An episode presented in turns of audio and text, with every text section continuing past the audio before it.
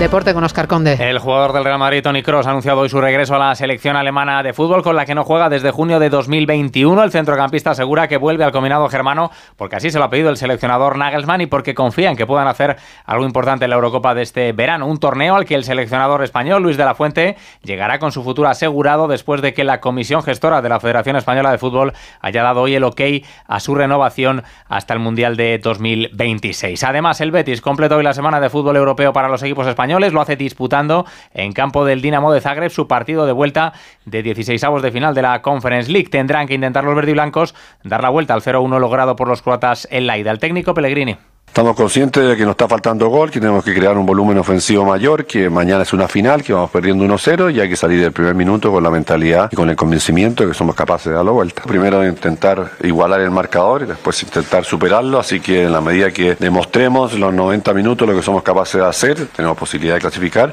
En Fórmula 1 en marcha la sesión vespertina de la segunda jornada de test de pretemporada en Bahrein con Carlos Sainz marcando el mejor tiempo del día. No rueda esta tarde Fernando Alonso, lo hizo esta mañana quedándose de momento con el decimosegundo tiempo de la jornada. Y en baloncesto, la selección española masculina se enfrenta esta tarde a Letonia en Zaragoza en su primer partido de la fase de clasificación para el Eurobásquet de 2025. No podrá contar Escariolo con Rudy Fernández por lesión en un encuentro que va a suponer el regreso a las canchas de Ricky Rubio. Volvemos con más noticias en una hora, a las 5, las 4 en Canarias. Thank you.